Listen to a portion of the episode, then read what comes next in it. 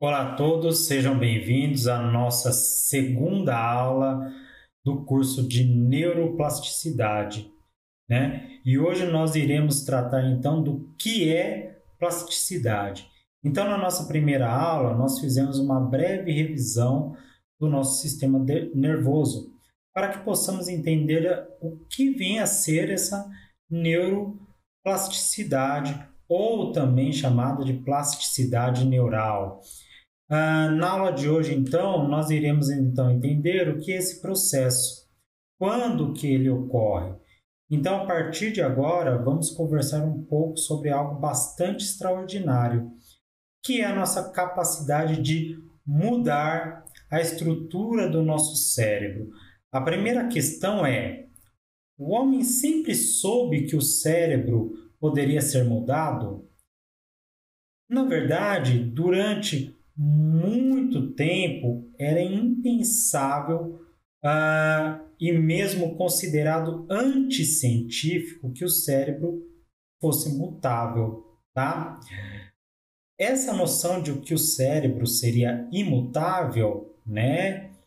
Ela foi ah, deixada de lado não há muito tempo atrás, não, viu? Foi só ali no final da década de 80, 90, tá? É que começou-se então a considerar, né, que o cérebro poderia mudar de fato, ok?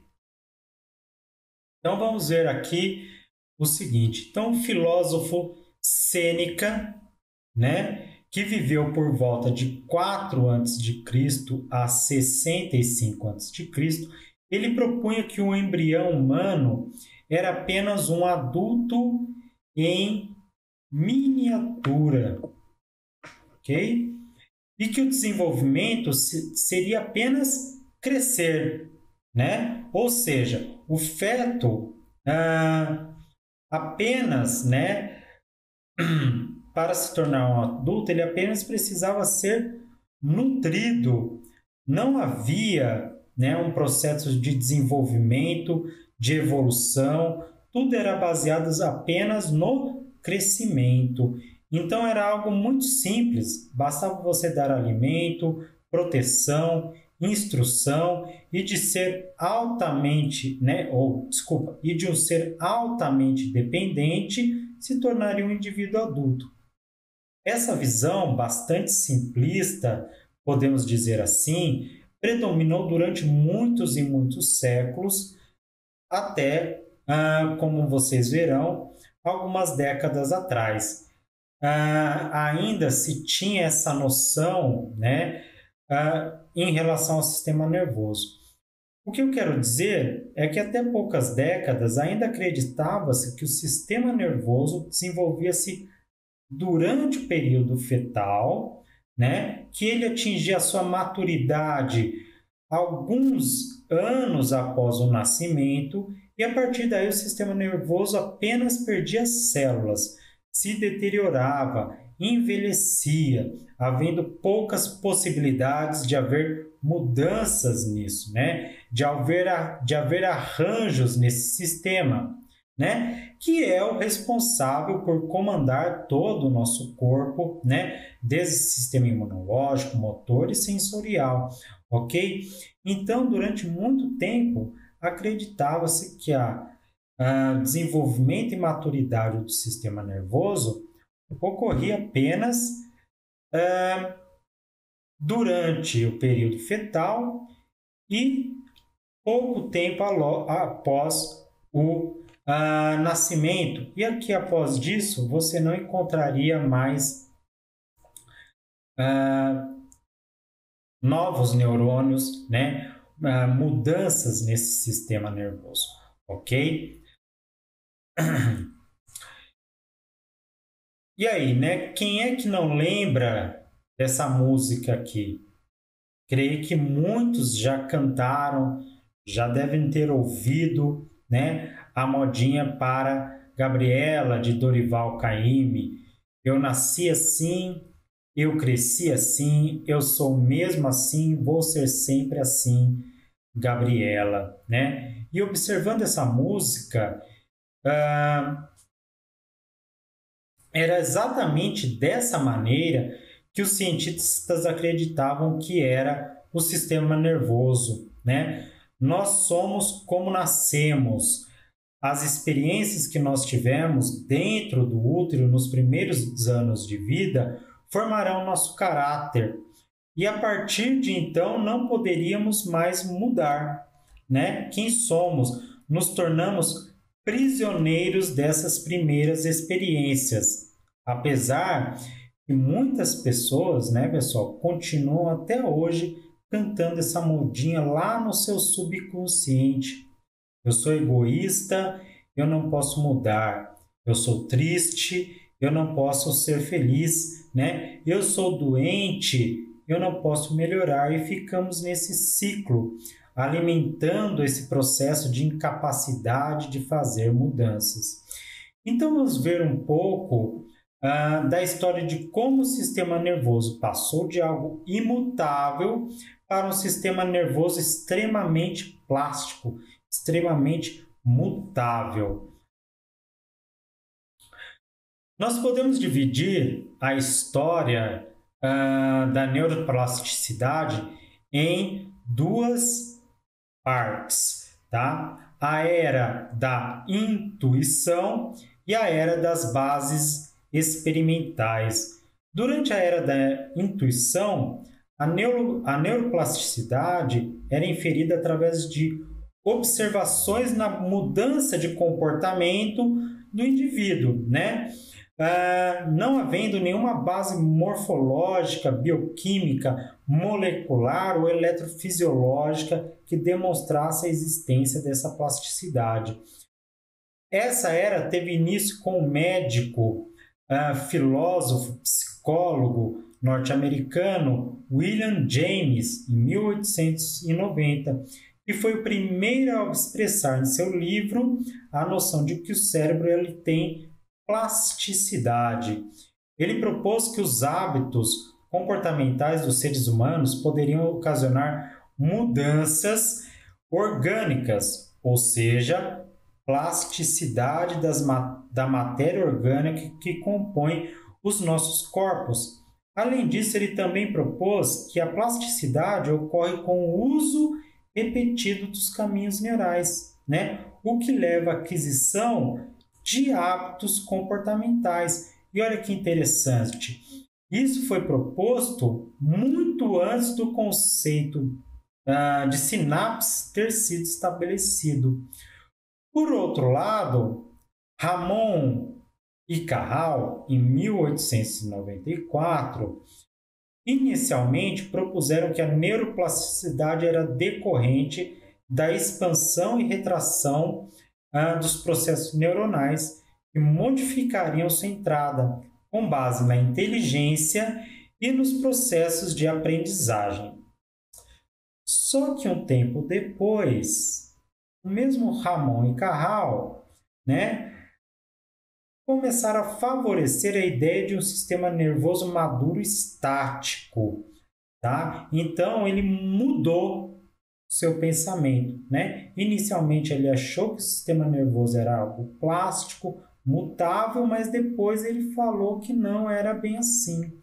O sistema nervoso era algo estático, né? O sistema nervoso maduro, uma pessoa adulta, era estático. Uh, em 1948, e aí uh, pulando aqui, né? Uh, o polonês Jerzy Konorski, em sua monografia Reflexos Condicionados uh, e Organização Neuronal, propôs que o sistema nervoso possuía duas propriedades, tá? reatividade e plasticidade. Foi ele o primeiro a cunhar o termo plasticidade neuronal para denotar o fenômeno pelo qual o sistema nervoso adquire novas funções ou comportamento.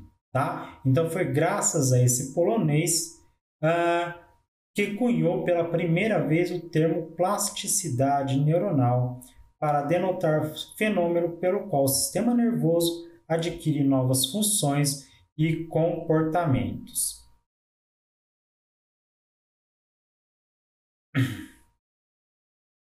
É, além disso, né, foi ele também que observou que o aprendizado ele resultava em mudanças sinápticas e morfológicas, né? Então, além de tudo, você tinha ainda mudanças na sinapse e na morfologia das células nervosas, ok? Em se tratando da era das bases experimentais, nesse período pode-se pode -se obter evidências diretas da plasticidade funcional e estrutural de circuitos neuronais. David Hubel e Thorsten Wiesel verificaram que a oclusão, tá? A oclusão de um dos olhos de gatos com poucas semanas de vida ocasionava um declínio no número de células neuronais no córtex visual desses animais. Quando forçados a utilizar esse olho, após a oclusão ser retirada, o gato comportava-se como cego. No entanto, né, quando ele era forçado a utilizar o olho que não sofreu a oclusão, uh, ele se comportava normalmente. Tá? No entanto, quando esse mesmo procedimento foi realizado em um gato adulto, a oclusão de um dos olhos não afetou o número de células neuronais, né? E esses resultados vieram corroborar que mudanças podem ocorrer no sistema nervoso apenas poucos meses após o nascimento, e que o cérebro é inalterado na fase adulta, ok? Essa concepção, até os anos 60, 70, onde a maioria dos cientistas ainda acreditavam que a estrutura, do, a estrutura e a função do cérebro eram estritamente fixas uh, durante a vida adulta. No entanto, a partir dos anos 1970, 1980, uma série de experimentos começaram a demonstrar que a plasticidade neuronal poderia ocorrer após esse período de poucos meses pós-natal e que essa, essa plasticidade estaria relacionada aos processos de aprendizagem, ok? O estabelecimento dos processos de neuroplasticidade foram possíveis graças a experimentos que demonstraram a existência das LTPs, ou seja, potenciais de ação de longa duração, e das LDTs, né? Então, LTPs, potenciais de longa duração, e L DTs, ok? Que são depressão de longa duração. Ambos os processos eles estão intimamente ligados à plasticidade neuronal. Após conhecer um pouco da história da neuroplasticidade, você já consegue ter noção do que seja essa neuroplasticidade, né? Afinal, o que é neuroplasticidade?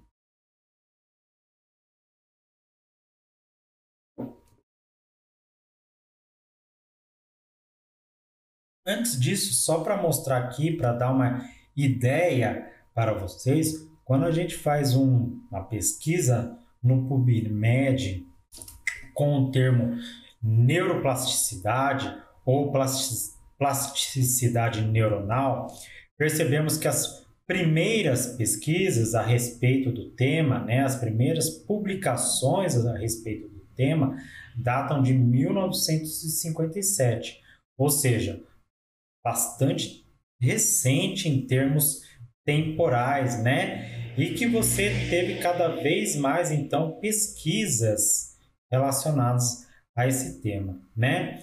Ah, E aqui ao lado, né, então, primeiro artigo publicado, né, com relação ao tema neuroplasticidade, ok? Bem, então, primeiramente, né, o termo plasticidade vem do grego, vou escrever aqui para vocês, né, da palavra grega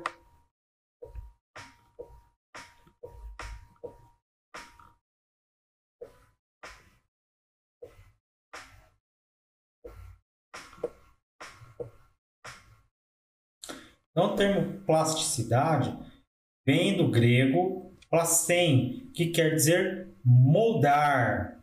E esse moldar pode ter dois significados: a capacidade de receber forma ou a capacidade de dar forma, né? Em outras palavras, a plasticidade torna o cérebro modificável, formável enquanto está sendo formado. Assim, neuroplasticidade pode ser definida como a capacidade do sistema nervoso de responder a estímulos intrínsecos e extrínsecos, reorganizando sua estrutura, suas conexões e funções, né? Quando eu falo estímulos intrínsecos e extrínsecos, quero dizer, né, do meio interno, do meio interno ou do meio externo, tá? Reorganizando sua estrutura, suas conexões e funções. Essa neuroplasticidade terá início lá no período pré-natal, né? E vai continuar no período pós-natal em grandes quantidades, né? E essa neuroplasticidade vai perdurar, no entanto, em menor quantidade durante a adolescência e o período adulto. E essa plasticidade ela ocorre em vários níveis do sistema nervoso, tá? Ao nível do tecido nervoso, ao nível dos neurônios e das células gliais, ao nível das sinapses, né? Entre outros. Além disso, essas mudanças normalmente são ocasionadas por nossas experiências ou após uma lesão, e elas vão ocorrer graças a mecanismos genéticos, moleculares uh, e celulares que influenciam a dinâmica das conexões sinápticas e a formações de circuitos neuronais que irão culminar em ganho ou perda de um determinado comportamento ou de uma determinada função. É bom que se diga né, que nem toda neuroplasticidade é benéfica. Algumas podem ser maléficas, estando relacionadas a doenças que afetam o sistema nervoso. No entanto, essa parte fica para uma próxima oportunidade, ok? Uh, então, do ponto de vista celular, o processo de neuroplasticidade ocorre em vários níveis, como eu falei para vocês. Ele pode ocorrer ao nível sináptico, que, como vocês viram na aula passada, sinapse é a conexão entre dois neurônios, tá? Vai ocorrer ao nível molecular, mudando a expressão dos nossos genes, tá? Ao nível da conectividade, ok? Uh, ou seja, as conexões entre os neurônios que formam redes dentro do nosso sistema nervoso e a complexidade dessas redes, o arranjo dessas redes de neurônios sofre grande influência das nossas experiências e a síntese de novos neurônios, né? chamada de neurogênese. Então, sim, o cérebro adulto pode, né? no cérebro adulto você terá formação de novos neurônios, né? Ah, no cérebro adulto, os neurônios podem sofrer processos de regeneração. Então, há regiões do nosso cérebro que produzem novos neurônios, que irão migrar para outras áreas do cérebro. Mas uh, isso nós vamos ver em mais detalhes na nossa terceira aula, em que eu vou falar mais especificamente sobre a neurogênese. Sabidamente, a embriologia ela tem mostrado que existem fases críticas do desenvolvimento do nosso sistema nervoso, muito deles ocorrendo na fase intrauterina e nos primeiros meses de vida, né? Essas fases do desenvolvimento do sistema nervoso é chamado de período crítico. O que, que seria esse período crítico, né? Período crítico, pessoal, é o período em que um determinado circuito neuronal está mais suscetível a sofrer alterações diante de estímulos ambientais específicos. Por exemplo, a nossa retina, que é a parte nervosa né, do nosso olho, e toda a via óptica precisa de luz e imagem, tá? Nos primeiros anos de vida para se desenvolver de maneira correta. Quando uma criança nasce com catarata congênita, né, como vocês podem ver nessa imagem aqui, então quando uma criança nasce com catarata congênita, é uma opacificação da lente do olho e ela não recebe com precisão as imagens ou só luz, né? Toda via nervosa, inclusive o córtex visual que está localizado lá no lobo occipital, não se desenvolve. Então, se eu não retirar essa opacidade nos primeiros meses de vida e deixar para fazer isso quando essa criança tiver dois anos, uh, três anos, essa criança não terá maturação de toda a via óptica e vai ter uma perda significativa da sua capacidade visual, né? Que não vai melhorar mesmo com o uso de óculos, né? Mostrando que esses primeiros meses, ah, esses primeiros anos, eles são fundamentais para o desenvolvimento da visão. Essa condição é conhecida como ambliopia. Desculpa, ambliopia. Então, ambliopia.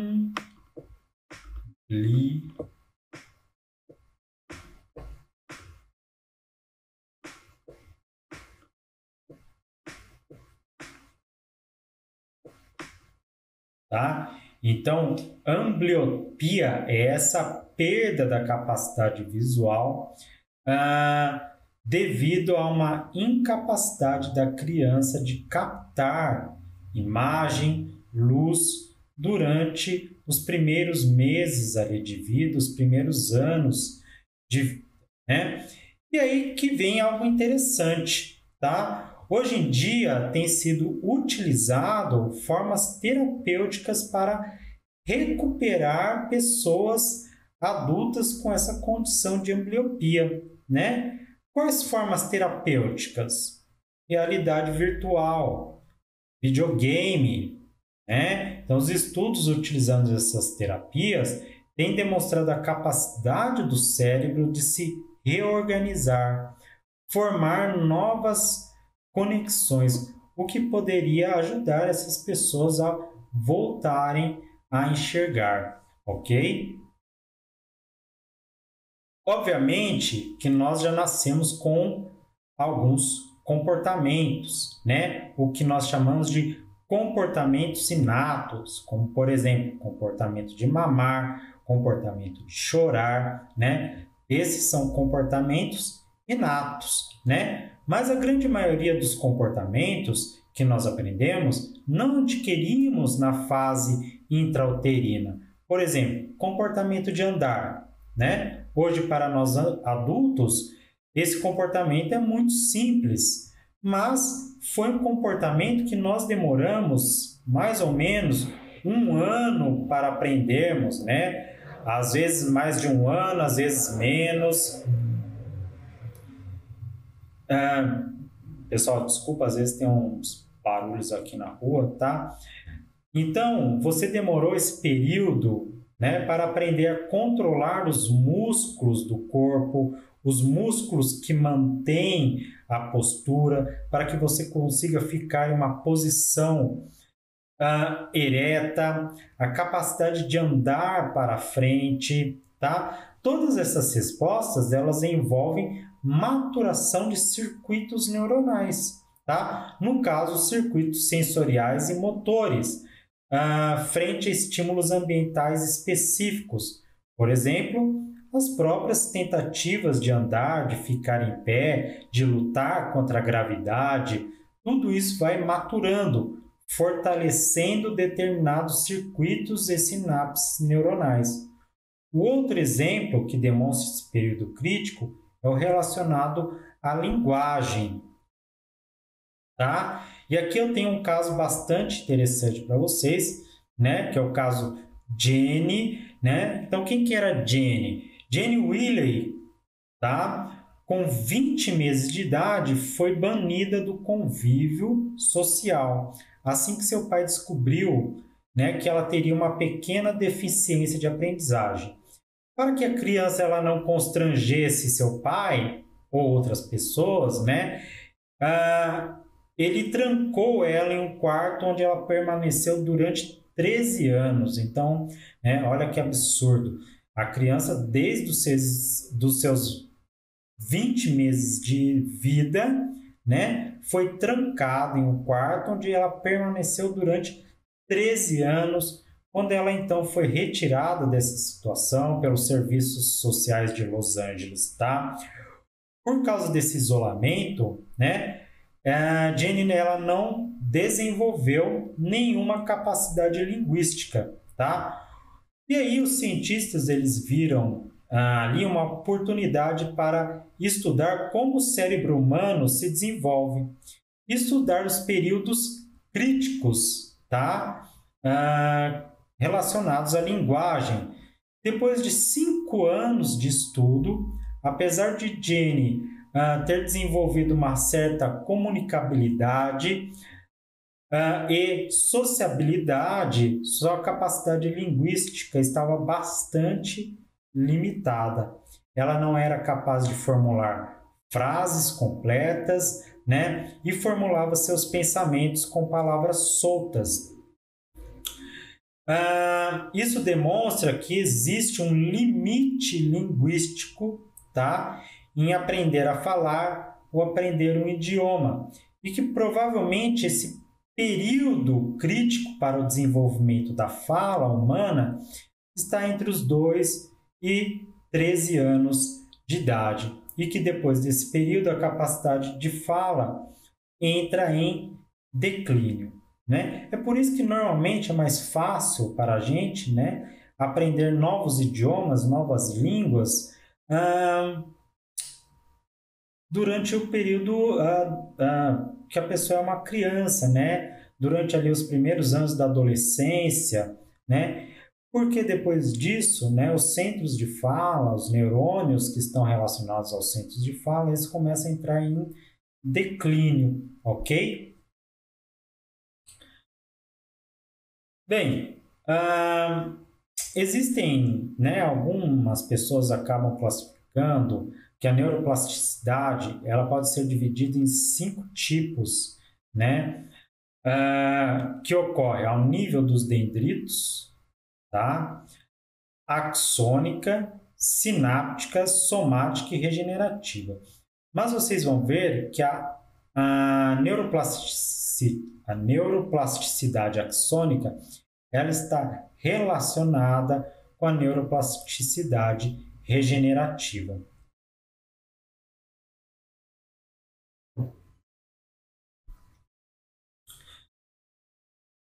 Em adultos, a plasticidade estrutural, que se pode observar nos dendritos, restringe-se às espinhas dendríticas e não aos troncos dendríticos. Né? Então, aqui nós estamos falando do primeiro tipo de neuroplasticidade, a neuroplasticidade dendrítica. Então, imagine né, uma árvore.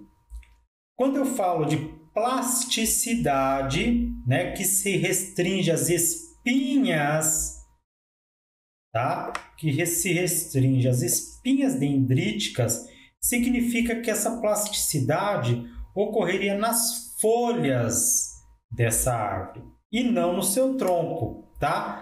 Ah, que seria o tronco dendrítico. Isso é bastante importante, visto que os dendritos têm papel importante nos processos de memória, né? Então essa neuroplasticidade dendrítica é caracterizada por alteração no número, no comprimento, na disposição espacial, na densidade das espinhas dendríticas. É claro que quando falamos de neuroplasticidade dendrítica, não falamos apenas de formação de novas espinhas dendríticas, mas também da sua eliminação. Então, tá, pessoal, entenda uma coisa: neuroplasticidade não é apenas formação de algo novo, tá? Pode também ser a eliminação de alguma coisa. No caso, pode ocorrer tanto a formação de espinhas dendríticas como a perda de espinhas dendríticas, tá? Em, relação à neuroplasticidade somática, é a possibilidade de alteração da capacidade proliferativa ou da morte de uma população de neurônios em resposta a interferências do mundo exterior. Ou seja, a plasticidade somática refere-se à regulação da proliferação e morte das células nervosas. A princípio, essa regulação parece estar relacionada apenas ao sistema nervoso do embrião, tendo um forte componente genético e sofrendo influência apenas do seu microambiente. Acreditava-se né, que o meio externo não tinha influência nesse processo. No entanto, estudos recentes né, têm demonstrado que algumas populações neuronais têm capacidade proliferativa no cérebro adulto podendo se proliferar e diferenciar-se em diferentes tipos celulares, sejam neurônios ou células da glia, né? Isso já foi demonstrado em epitélios sensoriais, como o epitélio olfativo, auditivo, uh, otolítico, tá? Além de regiões situadas em torno dos ventrículos laterais que vão gerar novos neurônios para o hipocampo e outras regiões encefálicas, como hipotalo, amígdala, retina, substância negra, tá? Além disso, já há estudos demonstrando que o exercício físico é capaz de induzir essa plasticidade somática. A neuroplasticidade axônica, também chamada de uh, regenerativa, pode ocorrer pelo processo de brotamento colateral. Tá? Como que ocorre esse processo? Aqui então nós temos duas sinapses, tá? Então, uma sinapse, duas sinapses, neurônios pré-sinápticos, uh, neurônio pós sinápticos. No entanto, quando uma dessas ah, uma desses neurônios tem uma lesão né, desses neurônios pré-sináptico e, consequentemente, sua morte, o que ocorre é o seguinte, né? O brotamento colateral de um axônio, tá? A partir desse axônio principal, tá? Desse neurônio pré-sináptico, fazendo a inervação dessa célula, tá? Que tinha ficado desnervada, permitindo então que essa sinapse volte a acontecer, ok? Então esse é o processo de brotamento colateral. Um outro tipo de neuroplasticidade axônica é o brotamento regenerativo, tá? Uh, que ocorre como resultado de uma lesão sobre um axônio e se caracteriza pelo crescimento do coto proximal do mesmo axônio. Então, novamente, aqui nós temos duas sinapses, tá? Ah, neurônios pré-sinápticos, neurônio pós-sináptico, tá? E aí, o que, que você tem, né? Ah, diferentemente do exemplo anterior, aqui a lesão ocorre no, no neurônio pós-sináptico, tá? Fazendo com que o neurônio ele perca sua ligação. E acontece que esse neurônio pré-sináptico começa a se regenerar até encontrar o neurônio preservado, né? Voltando a ter então essa sinapse que tinha sido perdida aqui anteriormente, ok? Então nós temos esses tipos de neuroplasticidade, tá certo? O último tipo de neuroplasticidade é a plasticidade sináptica. O termo plasticidade sináptica foi utilizado pela primeira vez por uma pessoa bastante, talvez bastante conhecida de vocês, né? Ah, que foi Eric Kandel, tá? Vocês já devem conhecer, já devem ter lido o seu livro, né? Ah, Princípios da Neurociência, tá? Que é um livro bastante utilizado aí ah, na área de neurociência, né? Uma bíblia aí da neurociência. Em 2000, ah, Eric Kandel ele recebeu o Prêmio Nobel em Medicina graças aos seus estudos com os fenômenos que nós chamamos de habituação e sensibilização, tá? O que, que seria isso?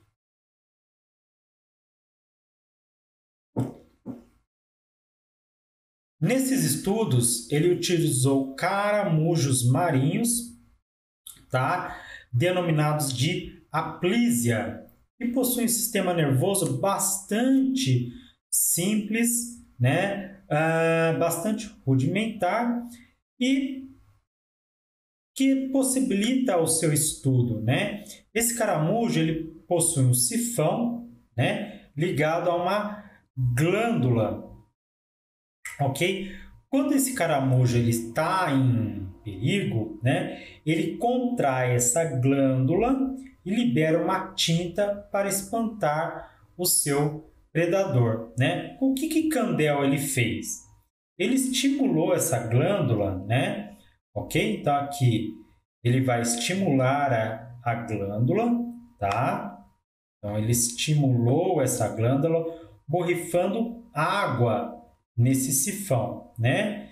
Ah, então, era um estímulo inócuo, né? não causava nenhum problema para o animal. Ah, ele acabava estimulando esse sifão, essa glândula através do sifão, borrifando água. Isso fazia com que ocorresse uma cascata de efeitos sinápticos, né? onde a glândula ela se contraía, mas não ocorria a liberação da tinta. Afinal, era um estímulo uh, inócuo, tá? Ele repetiu esse experimento várias e várias vezes, né? Ele repetiu esse estímulo aqui várias e várias vezes. E foi exatamente isso que Candel chamou de comportamento de habituação por que, que eles chamam de comportamento de habituação? Notem que esse estímulo uh, foi perdendo força. Então, notem que aqui ó, muita liberação de neurotransmissores na sinapse e aqui você tem pouca liberação de neurotransmissores. Então, esse estímulo ele foi perdendo força, liberando cada vez menos neurotransmissores perante aquela situação, né? E aí, o caramujo ele deixava de retrair a glândula, ou seja, a aplísia, ela se habituou àquele estímulo, né? E é isso que é chamado de comportamento de habituação. E esse comportamento, mesmo para um sistema nervoso bastante simples, está relacionado com processos de aprendizagem e memória, tá? Mas Candel ele fez um outro experimento. Tá? Em um segundo momento, Candel fez a mesma coisa do experimento anterior. Ofereceu um estímulo inócuo, né?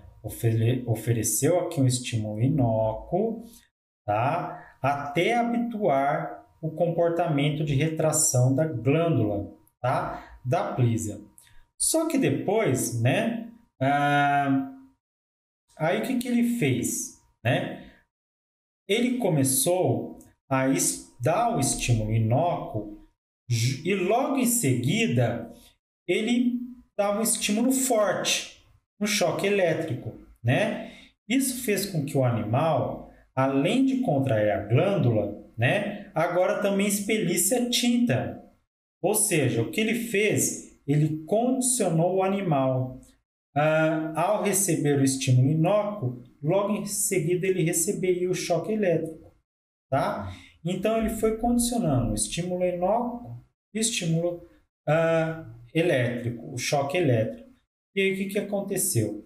Em um terceiro momento, quando Candel apenas administrava o estímulo inócuo, isso já era suficiente para que a plisa gerasse uma resposta exacerbada, né? Esse comportamento, ele é chamado de sensibilização, ou seja, houve um aumento, como vocês podem notar, né? Houve um aumento na liberação de neurotransmissores, tá? Diante de um comportamento condicionado.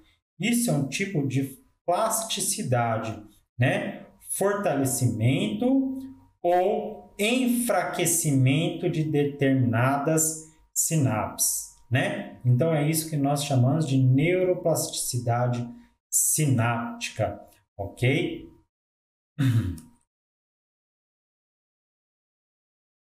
Esse artigo, pessoal, né? Ele faz uh, uma comparação entre a meditação e a prece na fisiologia cerebral, né? Então os pesquisadores eles realizaram os estudos e chegaram à conclusão que do ponto de vista neuronal, prece e meditação ocorrem, né, ah, da mesma maneira.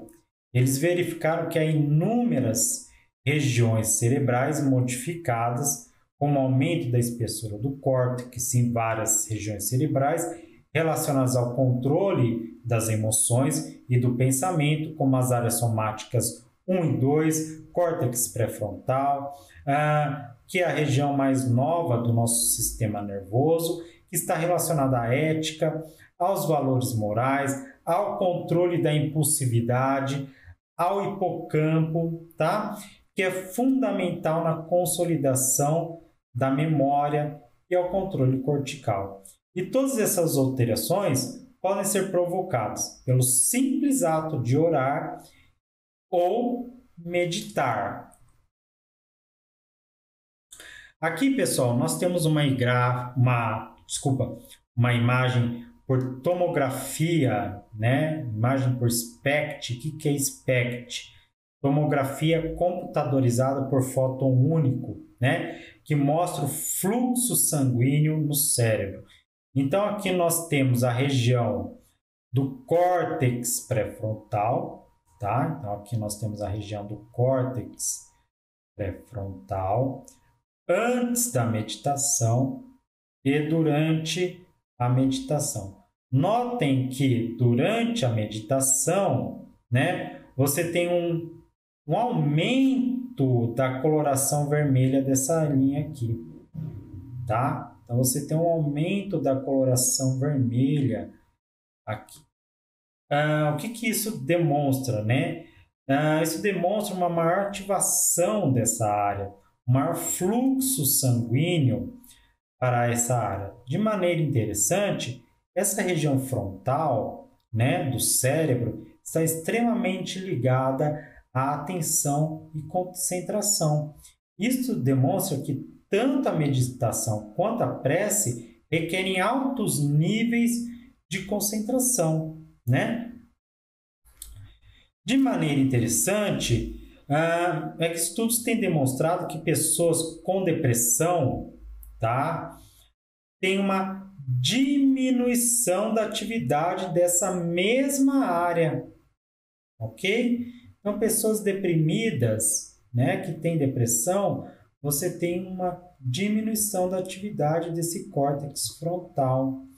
E aí, né, também já há diversos estudos demonstrando que prece e meditação podem ser utilizados na prevenção e tratamento dos transtornos de humor, depressão e ansiedade, né? Olha que interessante. Agora, olhem aqui, né? Vocês já ouviram falar que normalmente pessoas com grande prática em meditação ou que passam muito tempo rezando perdem a noção do tempo e do espaço, né? Isso também pode ser explicado. Notem, né? Então aqui de novo nós temos o antes da meditação e durante a meditação. Notem que antes da meditação há uma grande atividade, tá? Há uma grande atividade do lobo parietal. Mas que durante a, a meditação você tem uma diminuição da atividade nessa região, né? Essa região aqui, o lobo parietal, ela é responsável por nos dar orientação no espaço e no tempo né? Durante o processo de meditação, os praticantes eles tendem a bloquear todas as entradas sensoriais e cognitivas, tá? que podem levar à perda da noção do tempo e do espaço. E é isso que acontece com pessoas que meditam. Elas perdem a noção do que está acontecendo ao seu redor, perdem a noção do tempo, certo? Nesse outro estudo, tá? Nós temos essa a região aqui do cérebro chamado de córtex cingulado, tá? Então aqui nós temos essa região do cérebro chamado de córtex cingulado anterior, tá? Ele está relacionado à nossa capacidade de resolver conflitos, regulação das emoções e do comportamento né, relacionado à nossa capacidade de planejamento, focar, priorizar, uh, dar maior atenção a algo específico, tá? Capacidade de antecipar recompensa, né? O que, que é isso? Eu vou comer essa abobrinha, essa verdura, né? Porque eu sei que depois eu vou ganhar um chocolate, tá? É, quem tem filho, né, sabe bem como isso funciona, né? Sempre tem que ficar lá falando para o filho: olha, come isso, para depois poder comer sobremesa, né? É verdade? Então, você, então a criança ela vai antecipando essa recompensa, né? Ah, também está relacionado à nossa capacidade de nos conectarmos com outras pessoas, de nos colocarmos no lugar da outra, tá? Ou seja, empatia, né? E essa região ela também está relacionada ao controle da frequência cardíaca e da pressão arterial. Então, o que, que esses pesquisadores eles fizeram? Eles dividiram pessoas em dois grupos, tá? Um grupo ficou esperando em uma sala, tá? E o outro fez 20 minutos de meditação durante oito semanas tá? E aí esse estudo ele mostrou que em pessoas que fizeram o procedimento de meditação durante 20 minutos, né, por oito semanas, houve uma grande ativação, né, desse uh, corte cingulado anterior, tá? Que controla todas aquelas funções que eu falei na, que vocês, né, que eu falei para vocês que são importantes para nós. Conclusão que esses pesquisadores chegaram: a meditação aumentou a atividade do córtex cingulado anterior. E mais, Esse aumento na atividade envolveu aumento na mielinização dos axônios dos neurônios, o que você aumenta a velocidade com que os impulsos nervosos percorrem nesses neurônios, né? Também foi mudada a organização dos neurônios nessa área. Ou seja, a meditação causa mudanças neuroplásticas no cérebro. Então, notem que algo simples, como a meditação, pode causar mudanças na plasticidade do nosso cérebro e que essas mudanças podem ser benéficas para nós.